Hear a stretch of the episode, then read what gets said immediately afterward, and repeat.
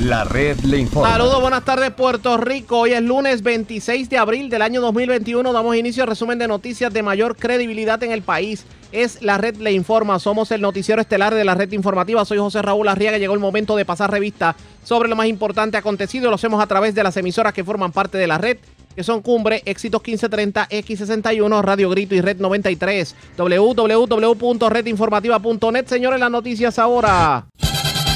Las noticias. La red le informa. Y estas son las informaciones más importantes de la red La Informa para hoy, lunes 26 de abril. Dramático aumento en los peajes en la autopista Luis A. Ferré, la autopista 53 de Guayama y la autopista 66. Ahora ir de San Juan a Ponce o de San Juan a Guayama costará el triple. Alcaldes y legisladores del sur y el sureste ponen el grito al cielo, aunque el gobernador adelantó a través de las redes sociales que no va a permitir el referido aumento que exige la Junta de Control Fiscal. Se unen las uniones y confirman iniciarán plan en conjunto para evitar la entrada del humo al país. Agricultores exigen al Senado que confirme de una vez y por todas al nominado secretario de Agricultura. Candidatos a delegados por la estadidad hablan este fin de semana en foro donde defendieron el que se gasten fondos públicos para enviarlos a Estados Unidos cual si fueran congresistas. Escuche esto, ¿cómo rayo lo hicieron? Delincuentes entraron a un establecimiento en Dorado y le llevaron el motor a dos vehículos estacionados en el lugar. Se llevan 7 mil dólares en efectivo en medio de escalamiento a residencia en Toalta. En condición grave, tres personas que se vieron involucradas en accidentes ocurridos en Calle, Fajardo y Salinas. Arresta mujer por herir de, arma blanca a su expareja en la placita Barceló en Barrio Obrero Santurce. Con quemaduras pareja en Aguada, la dama se fue a desinfectar las manos con alcohol. Se le rompió el rociador a la botella. El hombre que la acompañaba estaba prendiendo un cigarrillo y señores, Ambos se prendieron en llamas y se espera mucha lluvia en la tarde, por lo menos para el noroeste de Puerto Rico. Eso dice el Servicio Nacional de Metrología. Esta es la red informativa de Puerto Rico. Bueno, señores, damos inicio a la edición de hoy lunes del Noticiero Estelar de la red informativa. De inmediato a las noticias. Usted imagínese que para viajar por la autopista de San Juan a Ponce, o si tiene que ir a Guayama, o si va por la ruta 66 hacia la zona este de Puerto Rico, o si tiene que ir, por ejemplo, a Yabucoa a través de la 53, tenga que pagar no el doble, el triple. Pues eso es lo que se avecina si se materializa un aumento a los peajes que está exigiendo la Junta de Control Fiscal para tratar de, de alguna manera lidiar con la crisis que enfrenta la autoridad de carreteras. Hoy en conferencia de prensa, representantes, senadores y alcaldes del sureste de Puerto Rico pusieron el grito al cielo. ¿Qué ocurrió en la conferencia de prensa? Vamos a escuchar. en el norte del sur, sí, pero el problema es que la mayoría de los servicios gubernamentales radican en el área metropolitana. El problema es que la descentralización del gobierno no existe. Se siguen cerrando oficinas regionales de este o aquel servicio y que cada vez más gente tiene que venir al área metropolitana a buscar servicios, amén, de la falta de empleo que tiene nuestra área, donde muchos puertorriqueños se tienen que levantar todos los días a venir al área metropolitana a, trabajar. Así que yo quiero que ustedes tengan bien claro que estos son los problemas que nos causan las privatizaciones de servicios esenciales, ¿verdad? Y de, y de, y de, y de, y de, y de cosas, y de este tipo de monopolio. Aquí hay una sola compañía que tiene los peajes en Puerto Rico y dice, y cada vez que quiere los sube, o cada vez, bajo la excusa de que es un momento escalorado, lo sube cuando, cuando él quiere. Yo le quiero pedir al gobernador de Puerto Rico y al director de la Autoridad de Carreteras que frenen esto no solamente por la pandemia, sino indefinidamente un aumento más o, o meterle, seguir metiéndole la mano al bolsillo de los constituyentes y sobre todo los constituyentes del área sur que estamos tan rezagados que, ¿verdad? Como todo esto todos ustedes conocen, se conviertan en foco, la área sur se ha convertido en un foco de, de pobreza, en un foco donde las oportunidades están e- e- escaseando. Así que eh, un aumento más es, una es, sumarle a las vicisitudes que, que- sufren mis constituyentes en el Distrito 23 y en toda el área sur. Así que yo le pido encarecidamente al gobernador de Puerto Rico y al director de carreteras que frene esto y que no permita este abuso. Está bonito el tuit del gobernador de que lo va a frenar durante la pandemia, pero el gobernador no es en la pandemia. Es que no pueden seguir metiéndole la mano al bolsillo de los puertorriqueños. Muy buenos días tengan todos. El anuncio que se hace del aumento en los peajes no tan solo es injusto, sino es abusivo para el pueblo puertorriqueño, especialmente para los residentes de la zona sur de Puerto Rico. Nosotros utilizamos las autopistas de este país no por conveniencia, los utilizamos por necesidad para podernos transportar a buscar servicios, a trabajar, a estudiar. Y el gobierno de Puerto Rico no puede seguir penalizando a la clase trabajadora y no puede seguir responsabilizando al, a la gente por la ineficiencia y la utilización de los fondos. No puede seguir pasando la crisis de las agencias al bolsillo del ciudadano. Así es que le pedimos al gobernador de Puerto Rico, al Departamento de Transportación y Obras Públicas, que frenen el aumento y que por supuesto busquen otras alternativas para atajar la crisis de estas agencias que como ustedes bien saben, las carreteras de este país están en total abandono. Las carreteras de este país, eh, el mantenimiento es casi invisible y los municipios hemos tenido que asumir muchas de las tareas de estas del Departamento de Transportación y Obras Públicas para que de alguna manera u otra la gente se sienta segura. Así es que, por un lado, no se justifica porque las carreteras no están en mejores condiciones y por otro lado, sería golpear a la clase trabajadora. Así es que el gobernador no tan solo debe reconsiderar su posición durante la pandemia, como expresó Cheito, sino esto es un asunto de justicia y un asunto de no seguir golpeando a la gente más necesitada. Para que ustedes tengan una idea, en el municipio de Salinas tenemos rutas de diálisis, rutas de eh, citas médicas para personas que no tienen transportación, eh, para, específicamente para el centro médico. Y esto sería un golpe también para los municipios que ofrecemos este tipo de servicios. Así es que eh, no se justifica y por otro lado es injusto.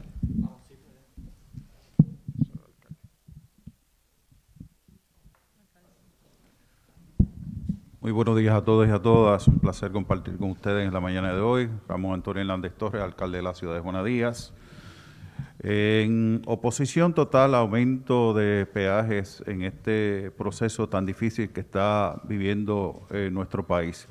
Pero debo señalar varias instancias que están ocurriendo en nuestra querida ciudad de Juana Díaz, que es parte de la historia. Durante el pasado cuatrenio se cerraron prácticamente las oficinas de servicio central del gobierno central en nuestra ciudad. Se cerró la oficina de asistencia médica de la reforma se cerró la comercial de la Autoridad de Energía Eléctrica, se cerró la oficina de normas y salarios, se cerró la oficina de Hacienda y también la colecturía, y se cerró también eh, gran parte de los servicios que se daban allí en nuestra querida ciudad de Juana Díaz, y ahora nuestra gente se tiene que mover a Ponce a buscar esos servicios el registro demográfico también se cerró. Así que tienen que salir fuera de nuestra ciudad. Pero nosotros estamos al lado de la ciudad señorial de Ponce, donde prácticamente se habitan cinco hospitales, las universidades, eh, un gran centro de trabajo donde los guanadinos se mueven hacia Ponce. Eso ocasiona obviamente unos gastos extraordinarios sin tomar en consideración los viajes que damos desde el municipio al área metropolitana, especialmente al centro médico para eh, los tratamientos correspondientes a nuestras personas, ¿verdad? A nuestros constituyentes de nuestro municipio. Así que, eh, ¿qué ocurre con la situación del peaje de Juanadías y también qué ocurre durante la mañana y la tarde con la carretera 14? La gente por tratar de desviar ¿verdad? la situación del costo del peaje, lo que hace que transita por la 14 durante la mañana, que no da la capacidad para la cantidad de vehículos en el transcurso de la tarde, para evitar el pago del peaje, se hace lo mismo también y ocasiona una situación bien difícil en la intersección de la 149 y la 14. Así que no es tiempo de aumento en estos momentos de tanta crisis que vive el país. Eh, tenemos que ser solidarios con nuestros hermanos, con nuestras hermanas, la clase trabajadora. A mí me gustaría que un proceso eh, como este podamos estar todos sentados en esta mesa de los diferentes partidos, anunciarle al país sobre todo ir sobre los intereses económicos del sector privado, un aumento en el salario como tal, para hacerle justicia. Aquí se habla de aumento de energía eléctrica, se habla de aumento en la autoridad de acueducto alcantarillado, se hablan de aumento en diferentes facetas del servicio del gobierno, pero no se habla realmente de tocar la base eh, de ingresos de nuestra gente trabajadora. Y yo creo que eso es fundamental, importante, que tarde o temprano Vamos a articular proyectos para hacerle justicia a la clase trabajadora. Yo sé que el señor presidente de la comisión está trabajando con esto, pero es bien importante. Lleva muchísimos años aumentando los servicios y sin embargo la clase trabajadora queda pinchada con un salario eh, mínimo que no está a la altura de los tiempos que estamos viviendo para mejorar su calidad de vida.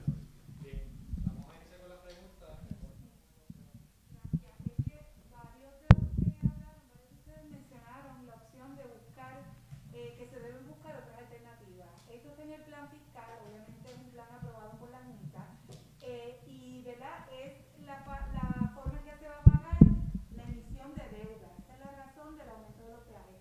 ¿Qué propuestas ustedes tienen para Bueno, eh, queremos escuchar al señor gobernador cuáles fueron las alternativas que le presentó la Junta, porque por el momento lo que tenemos es que simplemente, como hay una deuda, hay que meterle la mano al bolsillo al consumidor y queremos saber la alternativa que hayan discutido con la Junta. Bueno, vamos a escuchar en esa vista pública y vamos a traer al señor gobernador cuáles fueron las alternativas que trajo eh, ante la Junta.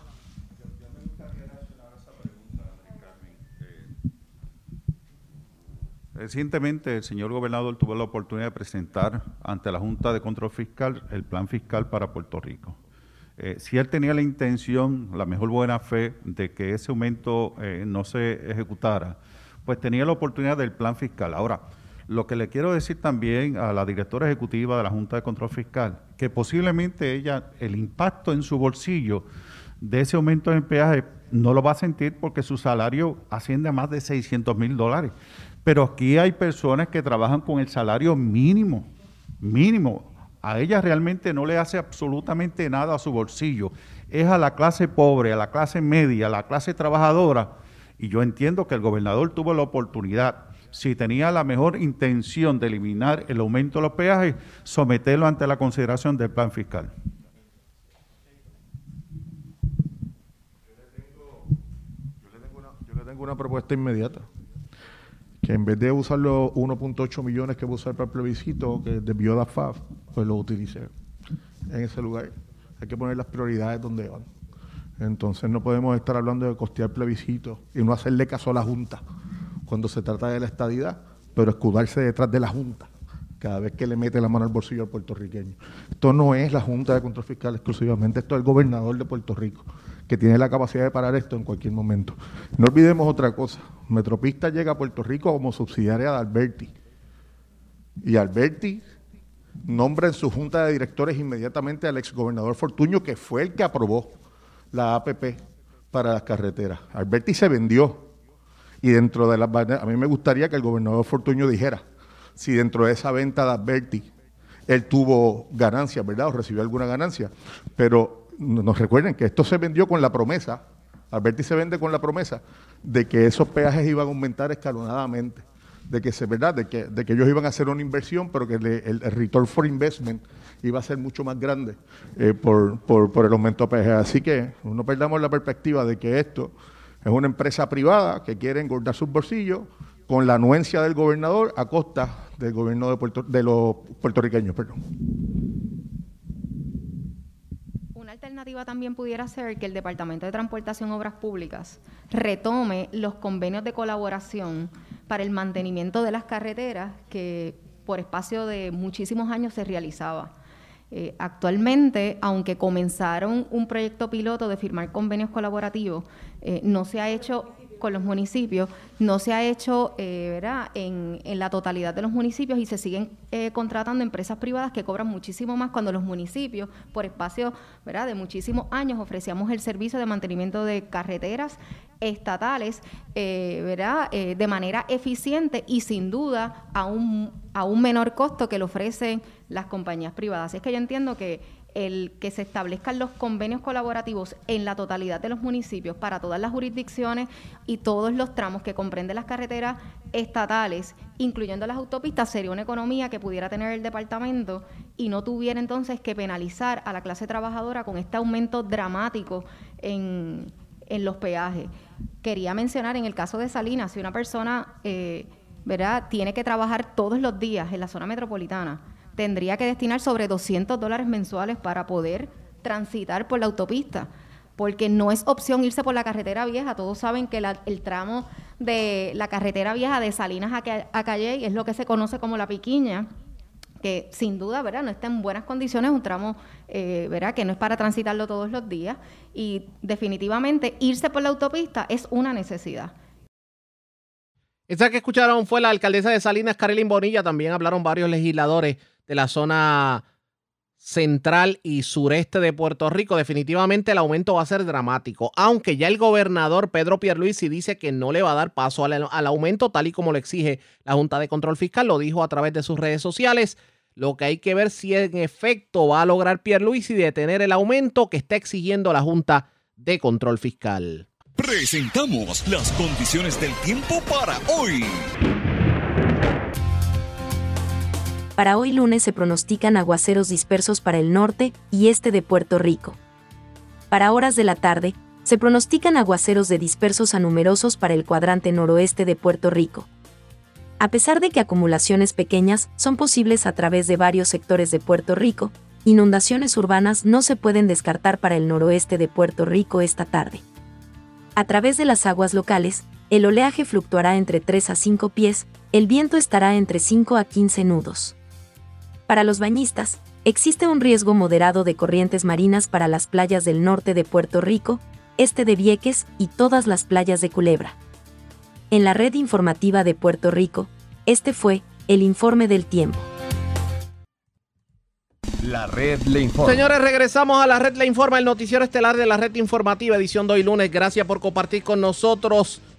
Hoy un nutrido grupo de organizaciones sindicales se unió en una conferencia de prensa para hablar sobre lo que va a ocurrir el primero de mayo y los pasos que van a seguir para combatir lo que sería la llegada de Luma a Puerto Rico. Dicen los líderes de estas uniones que ya esto no es un asunto de la UTIER, ni de WEPI, ni de UITISI, que ya esto es un asunto de pueblo. ¿Qué ocurrió? En la conferencia de prensa vamos a escuchar. Rico Luma. Esto va a requerir acciones. El primero de mayo, realmente, lo que marca es el conteo regresivo de Luma. Estamos hablando de que el primero de mayo ya no se trata, ya esto trasciende a la UTIER y la, y la UEPI y los jubilados de la Autoridad de Energía Eléctrica. Ya esto se ha convertido en un reclamo de todas las organizaciones sindicales, comunitarias, sociales, políticas del pueblo. Por lo tanto, obviamente nosotros sabemos que tenemos que luchar fuerte, pero nuestro objetivo está claro y se van a seguir desarrollando todas las actividades que sean necesarias. Esas caravanas que van a partir de distintos puntos del área metropolitana, se añade hoy la de Vieques, que en Vieques van a partir de, van a ir reclamando el hospital, la limpieza del terreno, van a partir de las oficinas de la Autoridad de Energía Eléctrica que están allí en Vieques, eh, van a, a, transportación y van a terminar en, en el área de puertos, en, la, en, el área de las lanchas. Ese es el caso de, de Vieques. Las, de, los demás, las demás caravanas, todas, todas, van a pasar por Capitolio. Vamos a tener una coordinación, una logística en la que cada una de las caravanas en algún momento pasará por el Capitolio. Luego vamos a tener un lugar de encuentro, de convergencia. Y obviamente va a ser cerca del área del Expreso 52 donde nos vamos a encontrar.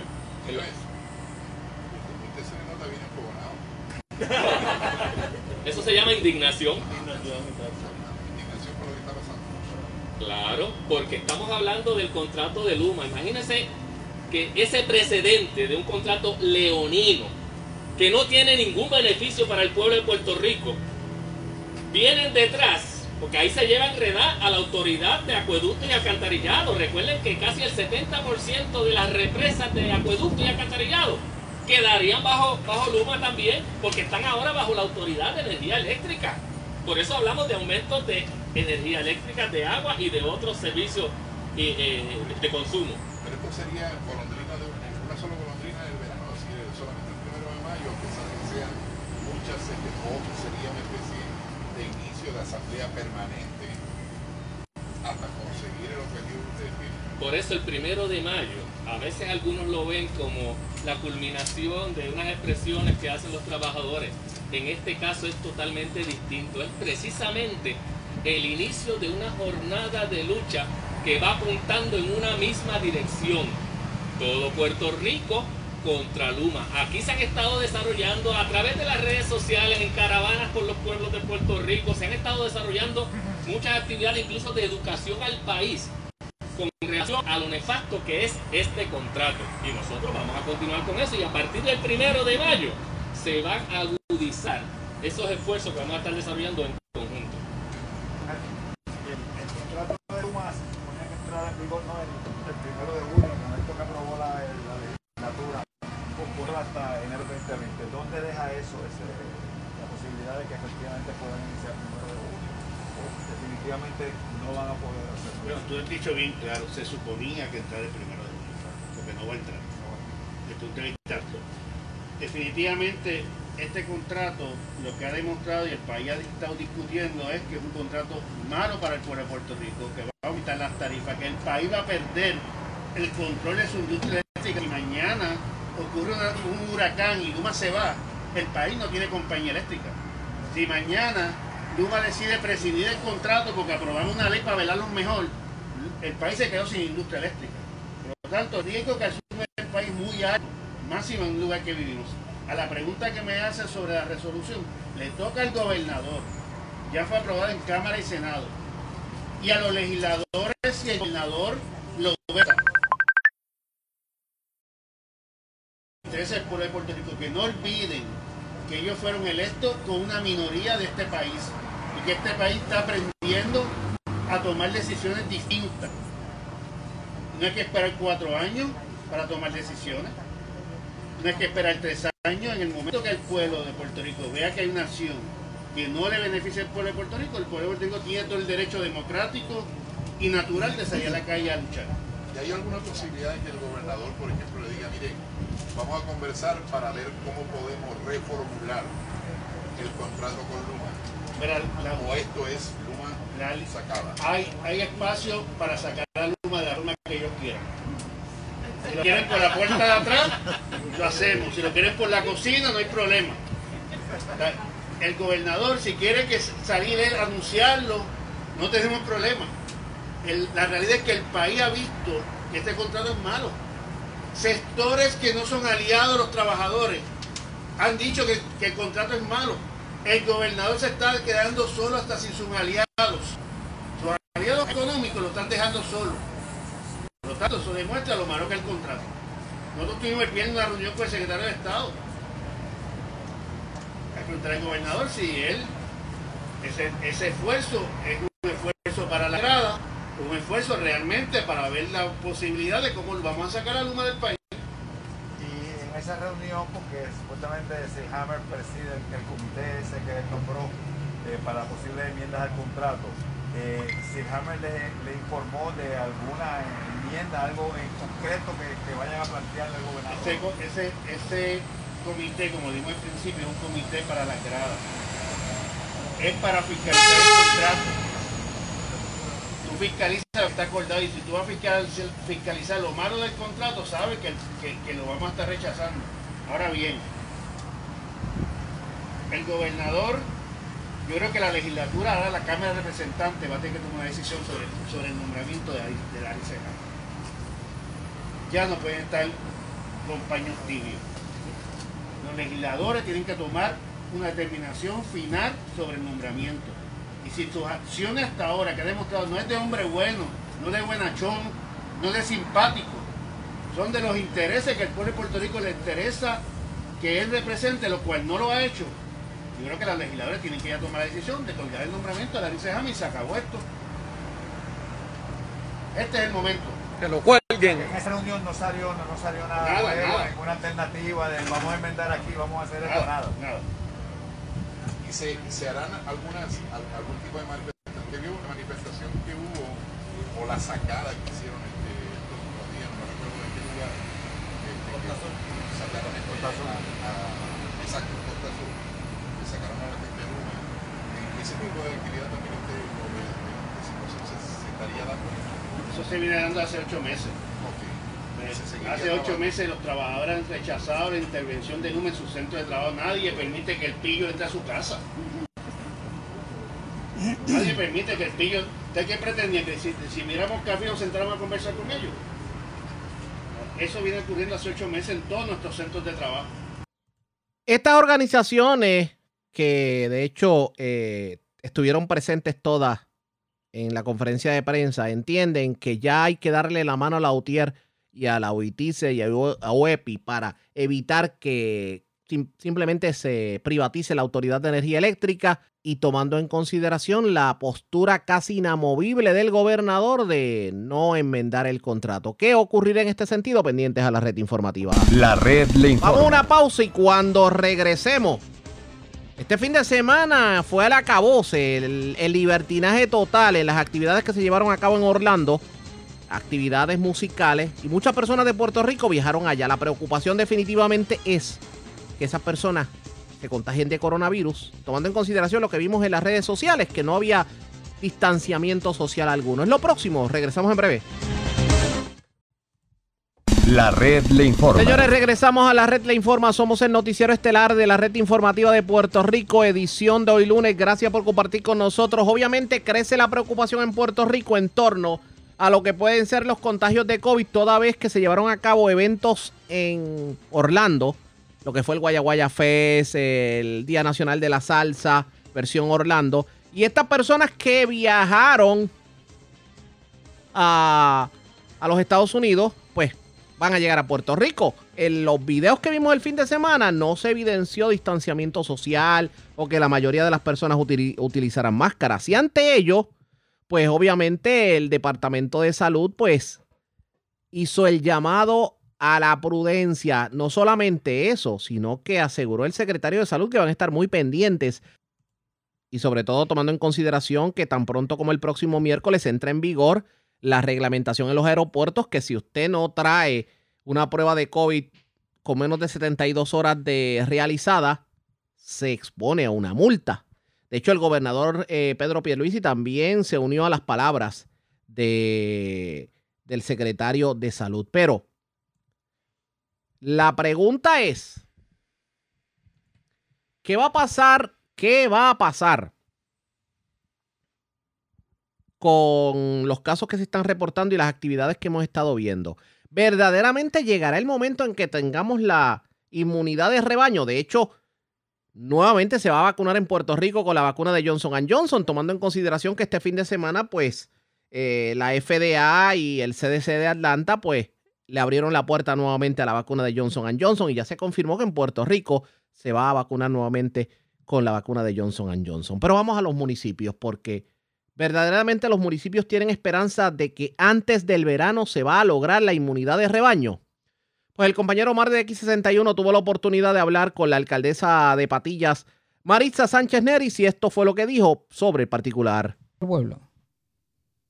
Bueno, de nuestra parte, a nivel municipal, le puedo decir que ya nosotros hemos sobrepasado las 3.500 vacunas, pero como todos conocen, ha sido un esfuerzo colectivo aquí en todo el área de salud tanto el, centro de salud en Patillas, al igual que las farmacias de la comunidad, se han unido al esfuerzo y han llevado también esa vacunación.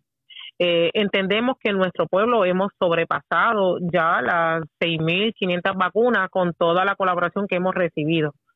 Eh, hoy durante el día tenemos eh, más de mil vacunas, es decir, que tenemos un gran número de vacunas, un buen momento, una buena oportunidad para que nuestros ciudadanos puedan llegar y podamos eh, alcanzar nuestra meta es que todos nuestros ciudadanos eh, queden inmunes, ¿verdad? Y que podamos tener el rebaño prontamente en nuestro pueblo de Patillas. A este momento, aún estando los que se han vacunado más, eh, el fin de semana pasado lograron completar a lo que son los comerciantes que estuvieron en la, en la segunda dosis, ¿no? Pero, ¿cuál es el llamado de usted a las personas durante estos días porque ya se acerca el Día de las Madres y Patillas está en número rojo y se habla de que los casos han ido aumentando de su parte. ¿Cuál es el llamado del pueblo? Claro que sí, no podemos bajar la guardia. Nosotros tenemos que seguir tomando las medidas de acción preventiva. Sabemos que aún estando vacunados, tenemos que seguir utilizando eh, las medidas de seguridad básicas el utilizar la, la mascarilla es indispensable, el lavado de manos es esencial y el distanciamiento. Tenemos que evitar la aglomeración. A esos efectos, esta servidora emitió una orden ejecutiva a nivel municipal para tratar, ¿verdad? Y para ayudar y colaborar, evitar el aglomeramiento en las áreas, porque ha sido uno de los factores que nos ha llevado a incrementar los números en los pasados días. Nuestro llamado es que tenemos que unir esfuerzos Nuestra administración ha estado realizando el trabajo, nuestra administración ha estado comprometida. Tengo que reconocer la labor también de los comerciantes y de muchos ciudadanos, pero aún nos queda crear conciencia de la importancia de nosotros continuar tomando las medidas preventivas. No porque estemos vacunados tenemos que abandonar la mascarilla o dejar de lavarnos las manos. Al contrario, tenemos que intensificar esos esfuerzos a nivel colectivo. Vamos a evitar las reuniones, el, aglomeramiento y para otro momento, cuando una vez superemos esta crisis, nosotros podamos sí eh, celebrar ese tipo de actividades, ese encuentro social que estábamos acostumbrados en el pasado, que lo podamos realizar eh, próximamente. Pero en este momento nuestro llamado es medidas de seguridad, utilizar la mascarilla en todo momento. Si usted se vacunó, primera dosis, todavía no ha, no ha culminado el proceso tenemos que ser efectivos en esto, eh, ¿verdad? En esta en esta medida, tomar las medidas de precaución y cuando eh, complete la segunda dosis que no, ¿verdad? No nos confiemos de que ya estamos exentos que no podemos eh, contagiarnos. Sí nos podemos contagiar, por lo tanto, nuestro llamado uso de mascarilla, lavado de manos y el distanciamiento. ¿Qué información le ha dado Rastreo Municipal sobre los casos que hay en nuestro pueblo? Como todos saben, no tan solo en nuestro pueblo de Patillas, simplemente, ¿verdad?, eh, eh, de conocimiento público de que los, los contagios han aumentado a nivel isla. En nuestro pueblo también han ido aumentando. La conversación que he tenido con el equipo de rastreo, la epidemióloga y demás, han sido eh, contagios por actividades comunitarias y por los viajeros.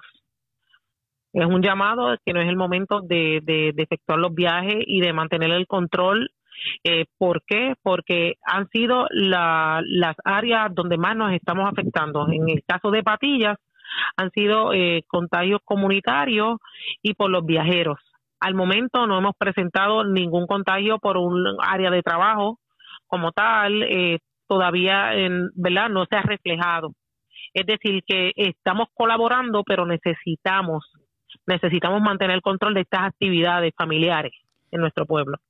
¿Usted coincide con llamados que han hecho homólogos alcaldes que piden que las personas no viajen a sus pueblos, que, aguanten los viajes, que no es el momento de, visitar eh, familiares del extranjero, llegar a, Patillas o a, otros pueblos que otros alcaldes han hecho el llamado de que, mira, por favor, aguantemos los viajes, no visiten.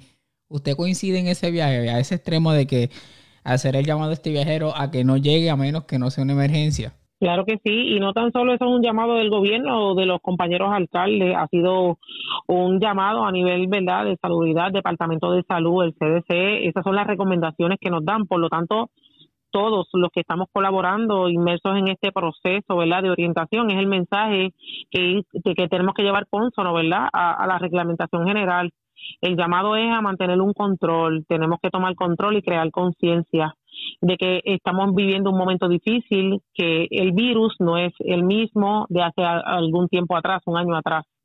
El virus eh, se ha, ido agravando el proceso y nosotros tenemos que colaborar, todo el mundo aportar un granito de arena, tratar de evitar esos viajes y esas visitas familiares. ¿Hay algo en proceso alguna otra vacunación después de esta de hoy jueves? Eh, estamos colaborando, estamos coordinando, tratando de coordinar. Aquí continúan las vacunaciones. Sabemos que el Centro 330 diariamente, eh, mediante citas, ellos coordinan y ellos orientan las fechas de vacunación. De parte de nuestra administración, estamos encaminados y dirigidos a continuar este proceso. Eh, al momento, al día de hoy, no tengo una fecha específica, pero ya en los próximos días, tan pronto tengamos la autorización y la cantidad de vacunas asignadas, estaremos notificándole siempre al pueblo como lo hemos hecho. Otra de las personas que tuvo la oportunidad de hablar precisamente sobre los municipios lo fue la alcaldesa de Gurabo, Rosacheli Rivera Santana, quien espera que la próxima semana se logre también la inmunidad de rebaño. Y de la Policía Municipal para hacer cumplir la orden, eh, establecer planes de trabajo, hacer todo lo correspondiente para hacer cumplir la orden ejecutiva y el toque de queda. En adición, el pasado viernes yo estuve inaugurando un centro para el manejo de COVID-19 donde está todo el personal relacionado al sistema de rastreo y todo lo concerniente a, vacunación, todo lo concerniente ¿verdad? a pruebas eh, y, y, ¿verdad? mantener orientado a nuestros residentes y a las comunidades.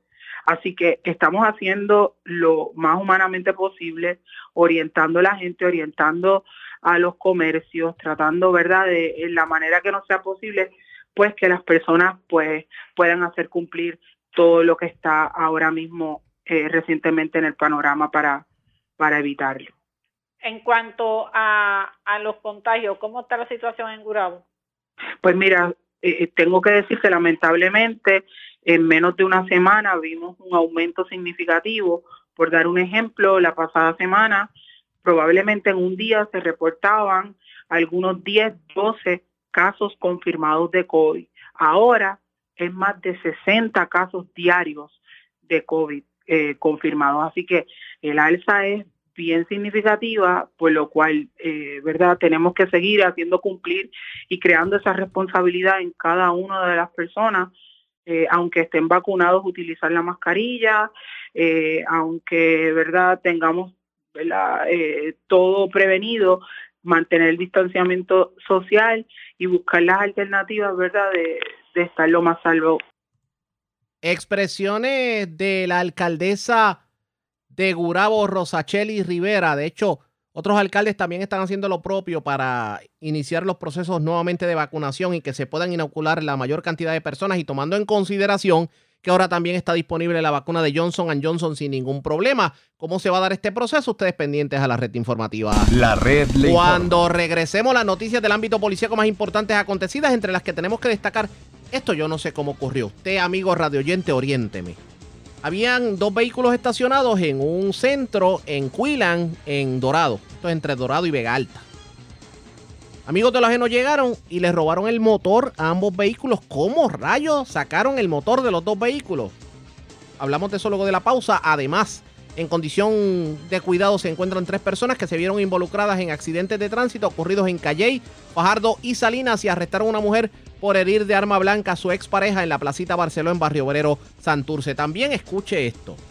Una persona, una dama, pues se iba a desinfectar las manos con alcohol.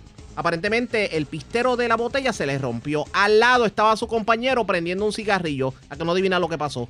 Ambos se prendieron en llamas. Esto ocurrió en Aguada. Le damos los detalles en breve. Regresamos. La red le informa. Señores, regresamos a la red Le Informa. Somos el noticiero estelar de la red informativa, edición de hoy lunes. Gracias por compartir con nosotros. Vamos a noticias del ámbito policíaco. Comenzamos en la zona metro norte de Puerto Rico. Porque se llevaron, escuche esto, y esto es algo que yo quisiera entender. Entraron a una residencia en el sector Quilan entre Dorado y Vega Alta. Y no se llevaron dos vehículos, se llevaron el motor de los dos vehículos, pero estamos hablando de dos vehículos modernos. O sea, ¿cómo, cómo, lo, cómo lo desmontaron? ¿Cómo es que no se dieron cuenta con lo que con el trabajo que da desmontar un motor? Pues desmontaron dos motores de dos vehículos en esta residencia. Además se llevaron de otra residencia 7 mil dólares en medio de un escalamiento. Esto fue en Toalta. También tenemos más detalles sobre un asesinato que se reportó en la mañana de ayer domingo. Esto en el barrio Yeguada, sector Playita Linda de Vega Baja. Y además a ellos se arrestó una persona a la que se le ocupó a un arma de fuego para la que no tenía licencia, también dinero en efectivo y un vehículo en medio de una intervención en la avenida San Demetrio en Vega Baja. Wanda Santana, oficial de prensa de la policía en, Vega, en Bayamón, nos trae detalles en vivo. Saludos, buenas tardes. Buenas tardes para usted y para todos. ¿Qué información tenemos? Un escalamiento fue reportado a las 1 y 30 de la madrugada de hoy, ocurrido en WRI Vending Machine, que ubica en la carretera 679 del barrio Espinosa, sector Quillian en Dorado, donde alegó Lumaris Rivera que varios individuos cortaron la cadena del portón principal, logrando acceso a los previos del lugar, apropiándose de un, de un motor de un vehículo Toyota Tacoma y un motor de un vehículo Ford F-150. La propiedad fue valorada en 28 mil dólares aproximadamente.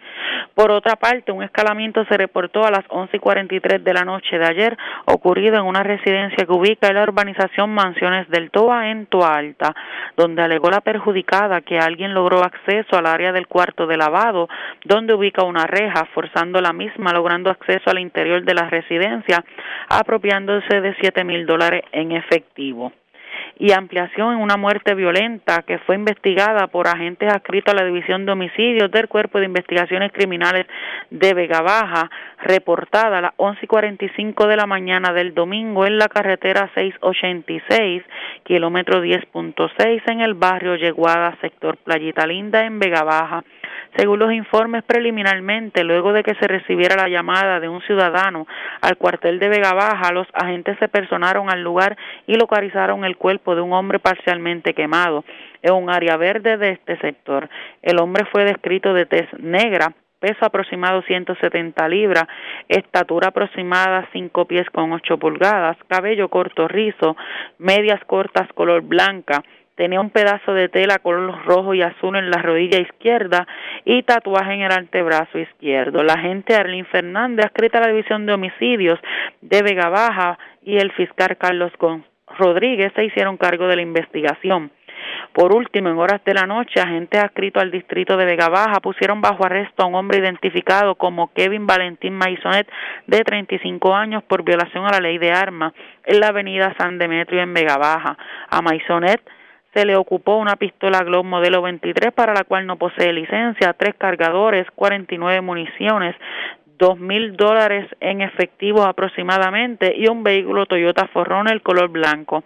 El agente Nevari, adscrito al distrito, estará en horas de la mañana de hoy consultando el caso para la posible erradicación de cargo. Buenas tardes para usted y para Buenas tardes para usted también. Gracias, era Wanda Santana, oficial de prensa de la policía en Bayamón, de la zona metropolitana. Vamos al sureste de Puerto Rico. Dos personas se encuentran en condición grave tras verse involucradas en accidentes de tránsito ocurridos en hechos separados en Salinas y en Calley. Y es Carmen Herrera, oficial de prensa de la policía en Guayama, quien nos trae detalles en vivo. Saludos, buenas tardes.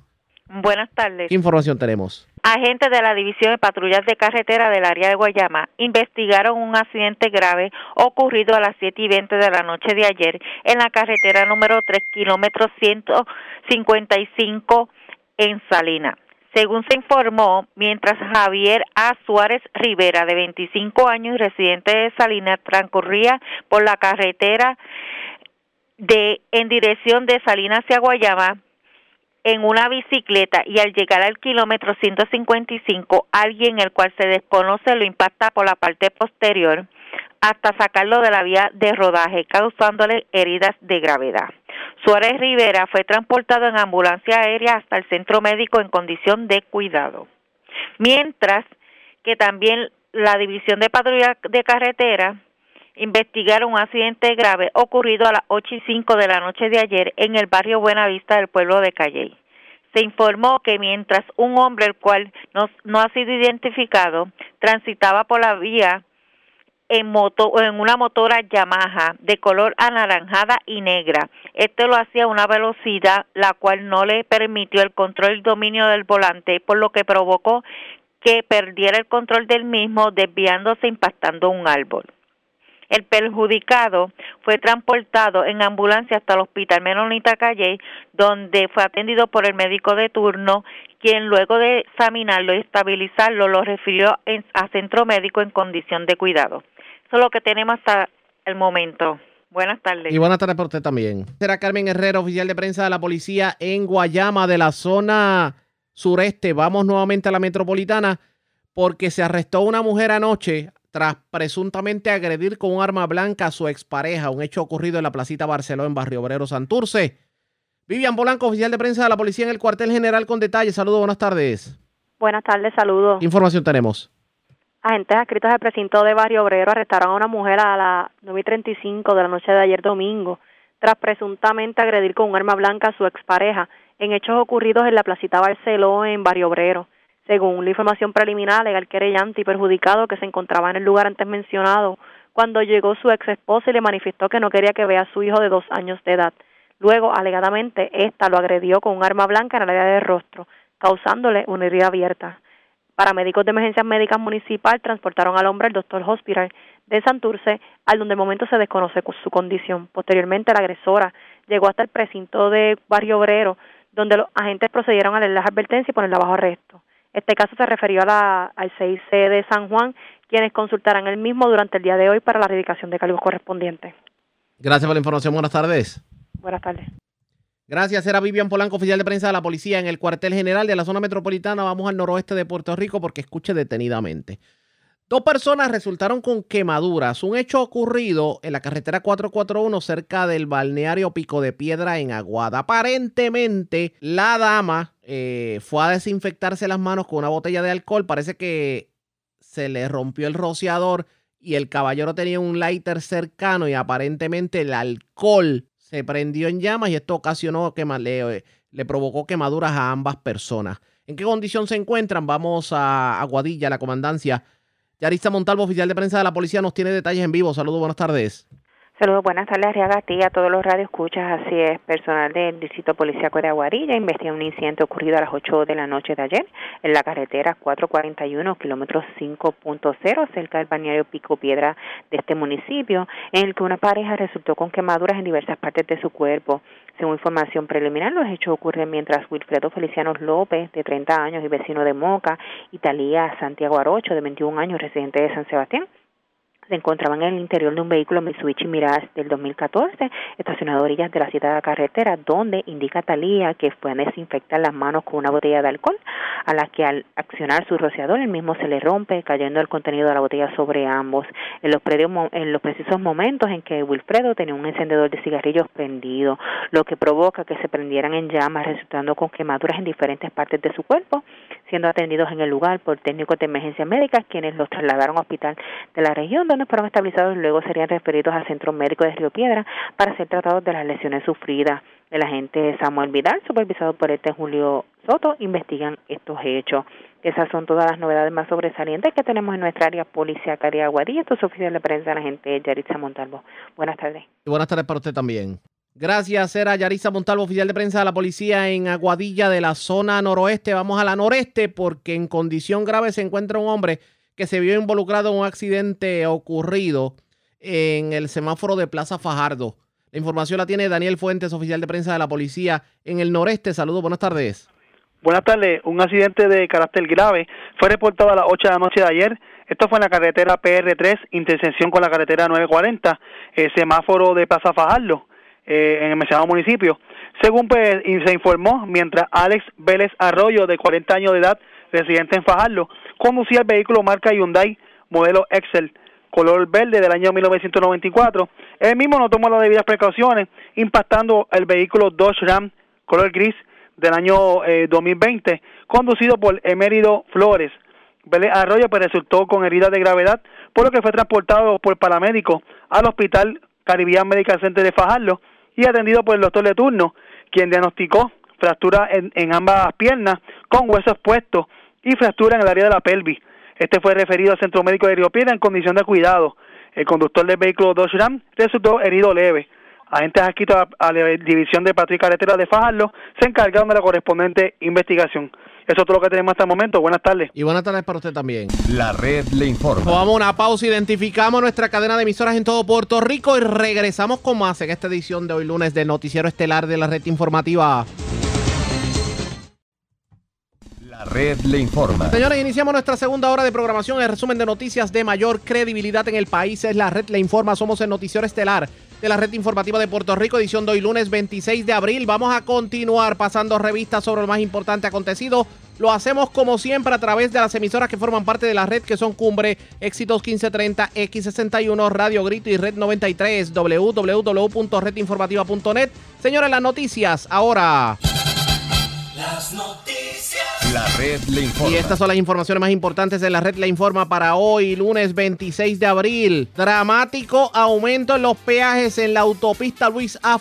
La autopista 53 de Guayama y la autopista 66. Ahora ir de San Juan a Ponce o de San Juan a Guayama costará el triple. Alcaldes y legisladores del sur y el sureste ponen el grito al cielo, aunque el gobernador adelantó a través de las redes sociales que no va a permitir el referido aumento que exige la Junta de Control Fiscal. Se unen las uniones y confirman iniciarán plan en conjunto para evitar la entrada del humo al país. Agricultores exigen al Senado que confirme de una vez y por todas al nominado secretario de Agricultura. Candidatos a delegados por la estadidad hablan este fin de semana en foro donde defendieron el que se gasten fondos públicos para enviarlos a Estados Unidos cual si fueran congresistas. Escuche esto, ¿cómo rayo lo hicieron? Delincuentes entraron a un establecimiento en Dorado y le llevaron el motor a dos vehículos estacionados en el lugar. Se llevan 7 mil dólares en efectivo en medio de escalamiento a residencia en Toalta. En condición grave, tres personas que se vieron involucradas en accidentes ocurridos en Calle, Fajardo y Salinas.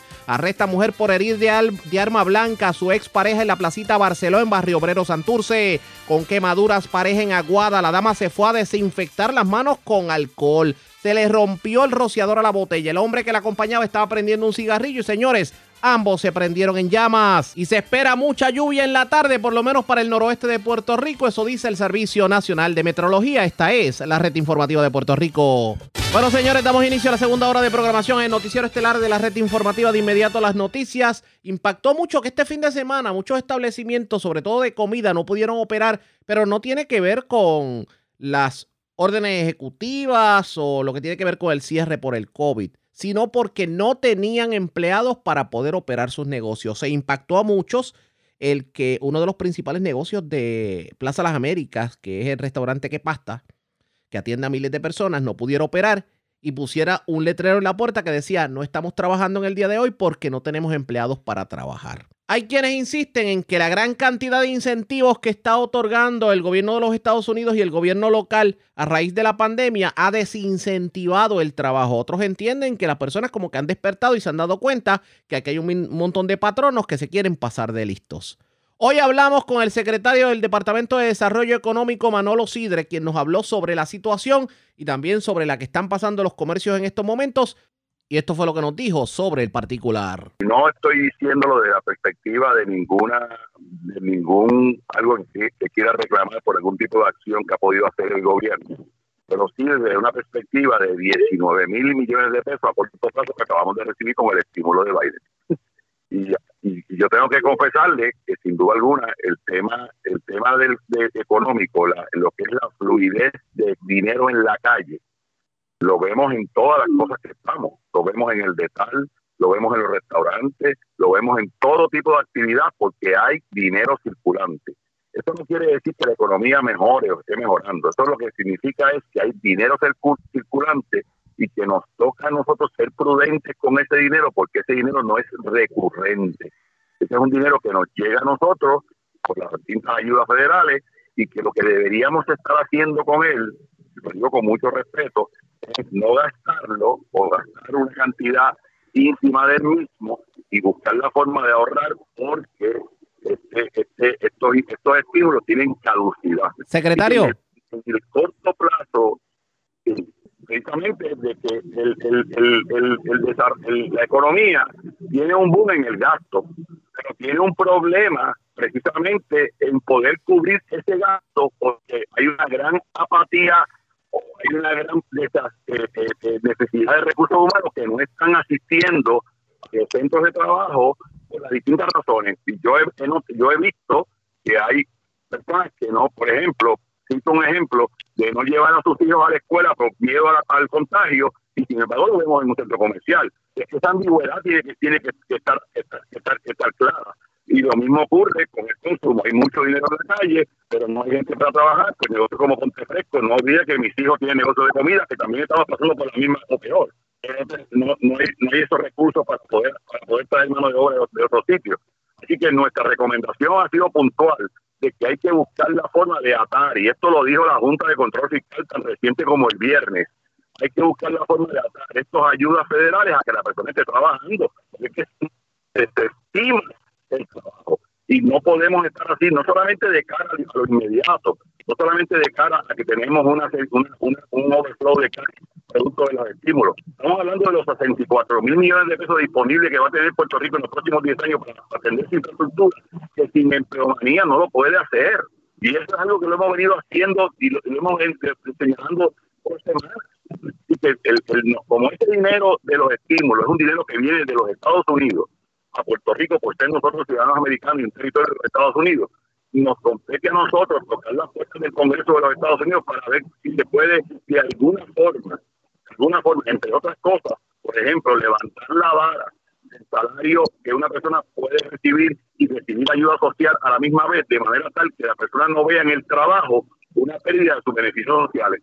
Al contrario, una persona puede ganar 20 mil pesos al año, y con 20 mil pesos al año se hace muy poco, y a la misma vez recibir el plan, el plan de salud, a la misma vez recibir el, el plan 8 si lo tiene, y a la misma vez recibir los cupones de alimentos. Entonces la persona va a decir, caramba, a mí me conviene trabajar, porque trabajar yo gano este dinero, que no es suficiente, pero con la con, con el costo living allowance que me provee ayuda social, lo puedo hacer. Y de eso es que se trata.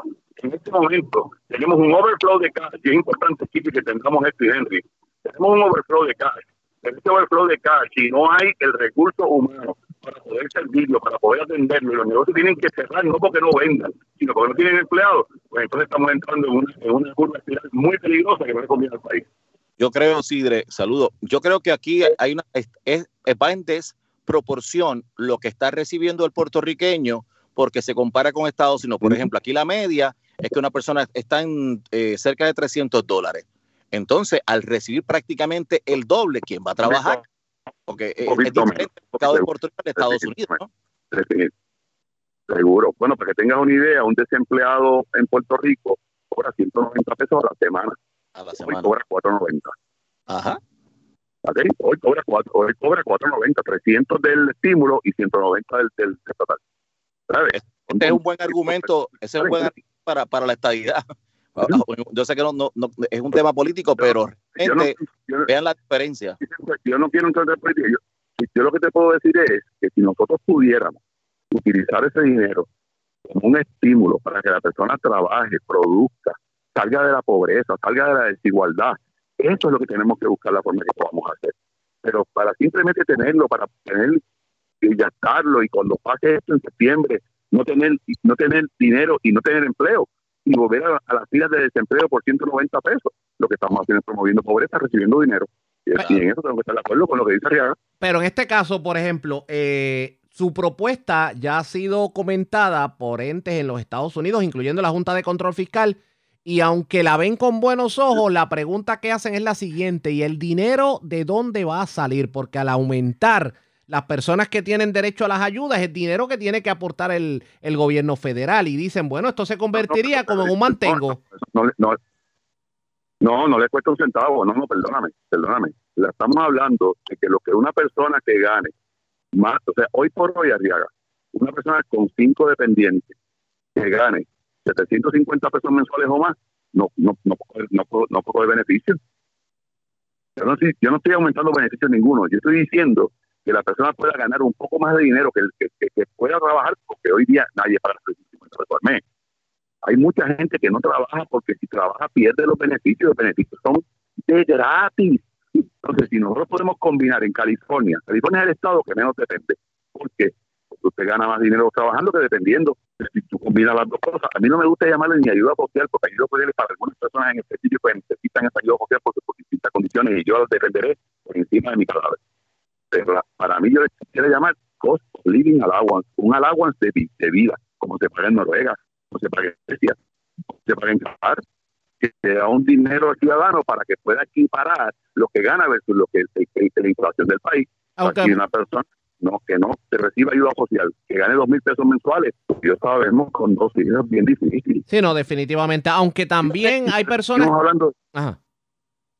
Hay personas que entienden, eh, Sidre, también, por ejemplo, que eh, es, eh, es- que el gobierno busque una alternativa, pues tiene sentido, pero todo no le va a tocar al gobierno, definitivamente. Y, y hay personas que ven que también mucho, mucho patrono no, es, no, no está convirtiendo en atractivo, y no por el hecho del sueldo, lo está convirtiendo en atractivo el emplear a personas, por ejemplo. Hemos visto anuncios en donde le dicen a una persona, mira, yo te puedo contratar part-time menos 20 horas o menos, pero me tienes que tener una disponibilidad completa y no puedes irte a trabajar a otro part-time porque te tienes que tener la disponibilidad completa. Ahí una persona va a decir, bueno, pero si yo, si yo no puedo seguro. trabajar más de, más de Seguro. 20 horas, ¿cómo yo le voy a dar disponibilidad completa a un patrono? Esa es una. Otra, por ejemplo. yo no- Esta semana, esta semana corrió un anuncio de una institución educativa donde le estaba, donde estaba ofreciendo una plaza que requiere bachillerato, que requiere experiencia y el sueldo era 7.25 a la hora. ¿Qué persona está en una universidad 4, 5 y 6 años para ganar 725? Pero vamos a poner un ejemplo. Te voy a poner este mismo ejemplo. El primero nunca lo había oído. Te lo dijiste de, de, de las 20 horas condicionadas. No, pero este, este último que sí, esto lo vemos todos los días. Te voy a poner un ejemplo bien sencillo. Vamos a coger a esa persona. Una persona que se llama Juan. Juan no le queda más remedio que aceptar el trabajo. Tiene un bachillerato, bendito, pero no tiene trabajo. 725. 725 son 288 pesos a la semana. Es alto, con eso nadie vive. Pero ¿qué pasa? Que en la situación actual, Juan no puede ni coger cupones de alimentos, Juan no puede pagar el plan 8, Juan no puede coger el plan médico del gobierno, porque porque sus parámetros de salario están por encima de lo que exige el, plan. Vamos a pensar que el, el parámetro del, salario, en vez de ser 7.25, es 10 pesos la hora. Pues, y Juan que gana, está ganando 288 pesos a la semana, pero como el parámetro de salario es más alto, puede continuar recibiendo o puede recibir cupones de alimentos, puede recibir el, plan, el, plan de salud y puede, puede cualificar para el plan 8. ¿Qué implicaría eso? Que esos 725 ya no serían 725. Eso, eso tiene sentido. No, eso tiene sentido definitivamente. Por... Esto, vendrá para quedarse, Manuel. Esto, eh, esto que usted va a proponer y que bueno, eso todavía, mira, eso, eso, eso se ha propuesto no solamente por, el Departamento de Desarrollo Económico, se ha propuesto por varias agencias públicas y privadas también eh, por mucho tiempo en Puerto Rico. Eso no es nuevo. Esto compete una acción eh, orquestada en el Congreso de los Estados Unidos, si es el Congreso o el Departamento de la Familia Federal, si es el Departamento de la o si es el Departamento de la Familia Local. Y yo que a esos efectos nosotros estamos buscando con qué, qué podemos hacer desde el punto de vista interno para poder atender esa realidad y desde el punto de vista externo, pues como la, la, la comisionada residente en Washington, como la oficina de Puerto Rico en, Estados Unidos, en, Washington DC, nos puede ayudar en esa dirección. Nosotros lo que queremos es tener una fuerza laboral lista 64 mil millones de dólares que nos, que nos para poder virar patas arriba el país y hacerlo mucho más eficiente. ¿Cuántos comercios han tenido que cerrar sus puertas a raíz de la pandemia? sobre todo aquellos que no han podido abrir, como decir las barras, las cafeterías y los chinchorros, que usted tenga conocimiento. ¿Cuánto se ha perdido? No, no, tenemos un número, un número, una de, las, de, los, de los retos grandes que tenemos como, como, pueblo, ¿verdad? Es, un, sistema de estadística robusto. Pero te puedo asegurar que hoy son menos, pero el, sobre todo el primer lockdown fue algo bien serio. Nosotros sacamos una, sacamos una, una, una ayuda que se llama BIC eh, a principios de año. Eh, identificamos microempresarios de uno a cinco empleados que necesitaban ayuda como 17 mil empresarios en esa No todos estaban cerrados, la mayoría estaban abiertos. Lo que pasa es que la, para muchos sectores está bien struggling, lo que es increíble, y en esto tengo que traer lo que trajo Arieta con mucha razón, es increíble lo que estamos mirando ahora no es el problema de que no están vendiendo, es que no tienen personal para poder vender. Para, exacto, para trabajar. Eso, sí es preocupante.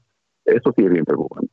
Eso es correcto. Y ahora, y, y con estos sueldos tan, eh, eh tan, ¿verdad? Tan eh, bondadosos, diría yo, para los profesionales cuando lo vienen a observar fuera de Puerto Rico, ya sea ese enfermero, ese doctor, este, y viendo que la pandemia por el momento no se va a detener, pues la escasez de profesionales se espera o se vislumbra que este, en Puerto Rico se dé más bueno, consecutivamente. ¿Qué usted opina sobre esto? sí, estamos, estamos mirando y esto nos puede sorprender. Ustedes están al tanto de esto, ¿verdad? En Puerto Rico no hay vivienda disponible.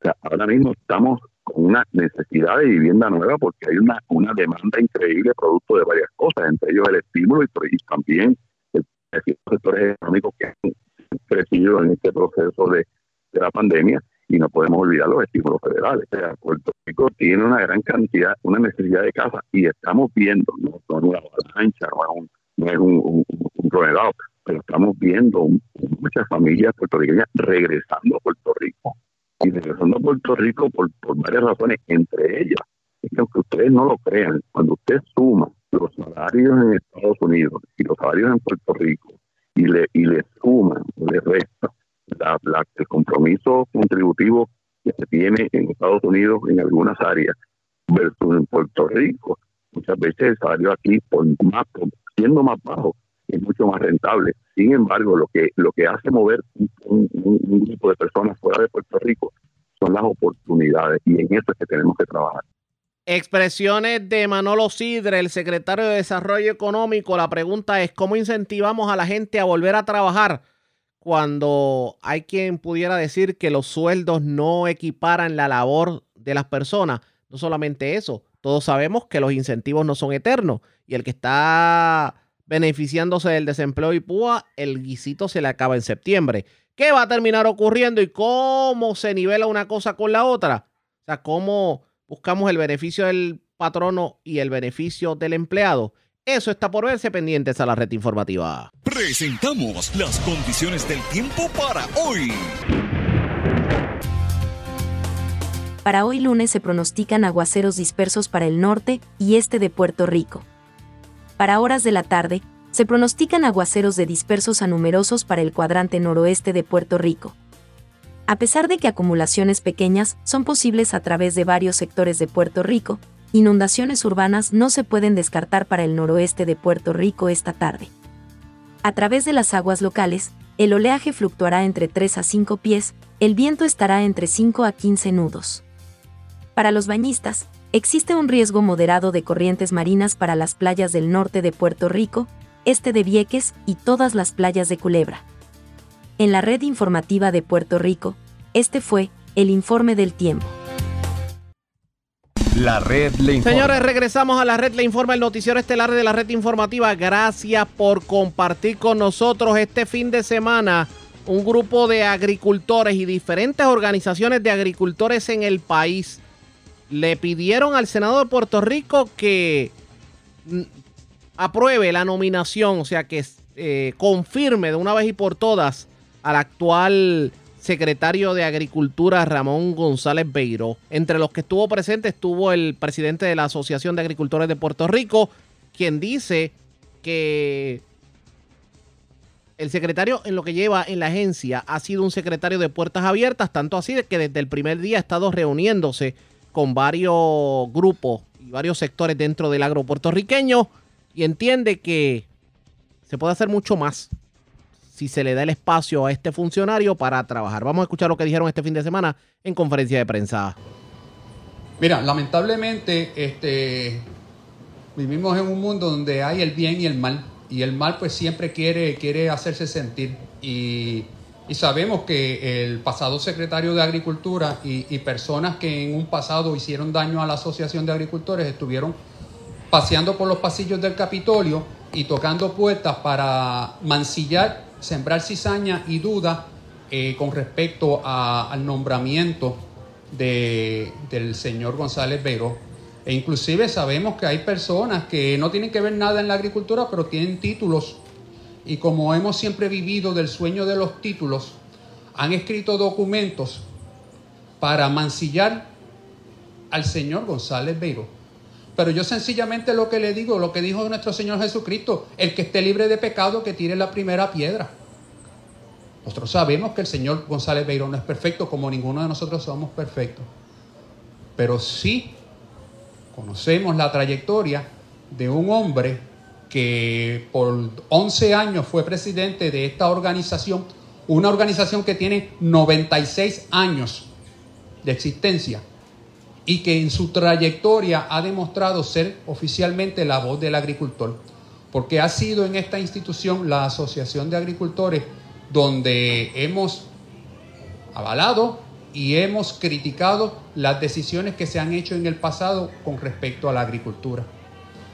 Y como dijo eh, el compañero Fernandini, este, es la primera vez que nos encontramos en los últimos años con la oportunidad, o por lo menos con una mano amiga, que siente, que padece, que ha vivido las mismas vicisitudes, inconvenientes y que ha llorado como hemos llorado nosotros para que dirija el Departamento de Agricultura. Así que eh, por esa razón es que en este momento queremos hacer este, este llamado a la legislatura para que si hay algún miembro de la legislatura de Puerto Rico que eh, fue inyectado por ese veneno, pues nosotros lo estamos vacunando y que, y que ponga en peso. Ustedes, miembros de la prensa, sé que en sus, en sus archivos tienen cientos de páginas escritas de las denuncias y de todo lo que pasó el sector agrícola con la administración del pasado secretario de Agricultura. Y cómo lamentablemente nuestras querellas y nuestras quejas siempre se quedaron eh, en un vacío. la evidencia está aquí. El tiempo nos ha dado la razón.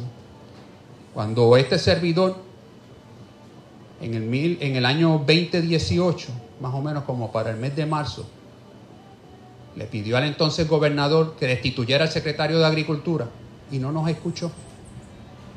El tiempo en el 2020 nos demostró que la agenda de destrucción del Departamento de Agricultura estaba en las manos del pasado secretario. Ahora tenemos la oportunidad de volverla a levantar.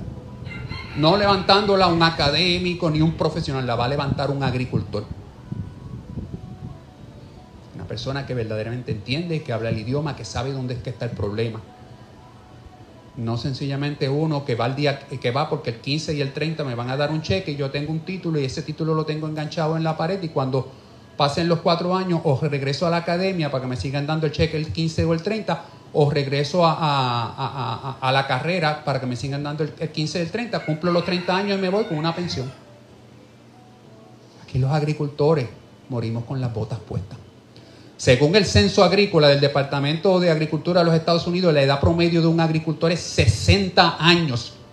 Y para que usted tenga un agricultor que la edad promedio sea 60 años, significa que hay un número grande de agricultores que ya debieron haber estado disfrutando de sus cheques de seguro social y todavía tienen las botas puestas. El viejo mío tiene 86 años y todos los días se levanta a trabajar en la finca. Y así como él y Janet le puede dar testimonios de hombres humildes, muchos de ellos analfabetas, que se levantan día a día en la montaña, donde lamentablemente no tienen las oportunidades que tenemos nosotros en las costas de poder trabajar con tractores y mecanizar. Se montan una asada, como ese eslogan que está ahí, a labrar la tierra, con la esperanza de poder llevar el sustento a su familia, como decía aquella canción de, de Rafael Hernández, que sale loco de contento con su cargamento. Pero no queremos que esa estrofa donde que esta gente vivió, donde tenían que regresar con su cargamento porque no lo podían vender, porque la economía o la situación en la que estaba viviendo no lo podían vender. Mientras un secretario de Agricultura, como cobraba el 15 y el 30, le importaba tres pepinos. Nosotros sabemos que con, González Beiró no va a ser así.